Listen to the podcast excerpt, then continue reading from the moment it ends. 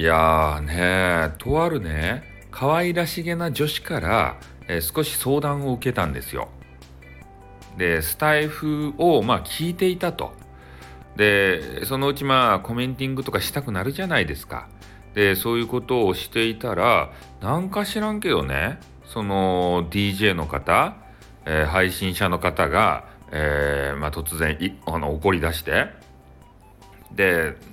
なんか俺の言うことを聞かないやつはもう全員ブロックじゃいとか言って、えー、まあその人だけだなんですけどね。その人ブロックしたと。いうことでね。ちょっとスタイフも面白くないなって言われてたんですよ。まあ、その方も、まあ、スタイフやったり、えー、なんかやめたりね。そういうのがちょっとまあコロコロと激しい方なんですけど、えー、まあそういうね番組が変な人の番組に行くからちょっと嫌な気持ちになるんじゃないって。ね、俺の配信に来ればいいじゃないかって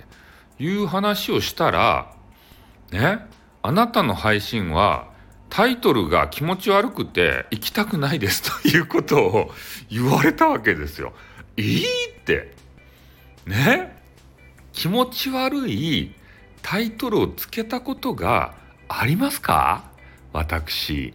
お？ね。まあたまにね、えー、その狂言師バージョンの時は少しね、えー、過激めに、えー、メンバーシップなんでね。あそこはさやっぱそういう皆さんを楽しませるために少しね釣りタイトル的なものまあ中身入ってみたらねまあすごく過激なこと言ってるんですけどね。うん。だからそういう部分だけを見てさね私はあの気持ち悪い人と思われるのはちょっと心外でございますねこれね。うん。まあなのでねなんか知らんけどさそうやってあのね喧嘩をしたがる人っていうかちょっと血気盛んっていうかさそういう人がいらっしゃるんですよね。あみんなでさ楽しんだらいいのになんか知らんけどねこうブロックしちゃったり。もうブロックしたらねその人との関係は終わるわけですよ。え？せっかくこうみんなで楽しもうみんなでやっぱりねなんとか楽しめる策をね考えないといけない。配信者として。変な人がおってもねなんとかこう知恵を絞ってその人も、えー、みんなの輪に入れるようにねしていかないといけないんじゃないかなと思いますね。だからままあゆくゆくさそういう方がね、突き放した方がさまたアンチになって戻ってきたらどうすると、ね、嫌な雰囲気の配信にだんだんだんだんとなっていくんじゃないかなって。うん。やっぱね愛を持って配信をしないといけないですよ。でね他の方の配信を収録か。を先ほどねずっとちょこちょこ聞いておりまして。でまあマイッカさんのねえー、収録はもうとても面白いものばかりでずっとあの聞いてしまうんで、えー、ちょっと聞くのをやめて何やったかいななんか名前忘れたけど可愛らしげな女子。女子しか聞かんけどさ。でその方がえー、っとねタイトルの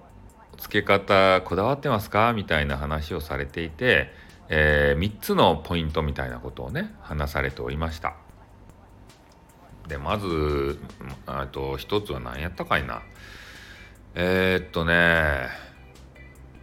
人がえあパッと見てでその番組の内容が分かるようなそんなタイトル。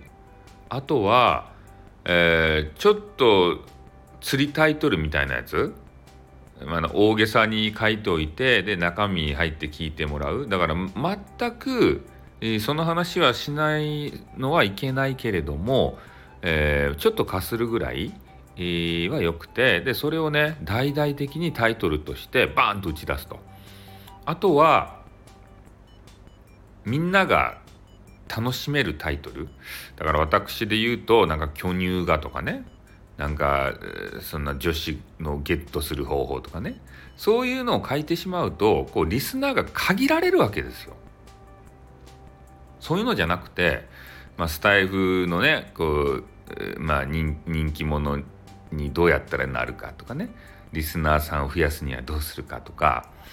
えー、男女の脳の違いを大解剖とかねそういう誰が聞いてもパッと受け入れられるそういうタイトルにした方がいいんだよっていうことをその方は言われておりましたね。声がめっちゃ可愛いんですよ。でもね名前忘れたんですよ。で 紹介ができなかった。うん。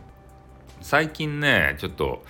えー、ライブやってらっしゃったんで、えー、少しご挨拶をねさせていただいたところなんですけれどもめちゃめちゃね可愛いです。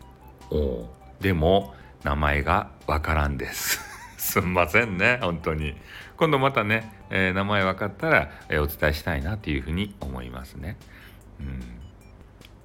だからやっぱねこういう YouTube とかと違って、えスタイフはタイトルが重要なんだよってその方も言っておられましたね。えなので、えー、収録とかライブとかでそういうのが伸び悩んでいる方は少しねタイトルこだわってつけてみてはいかがでしょうか？ということで今日の配信はこれで終わります。おっとん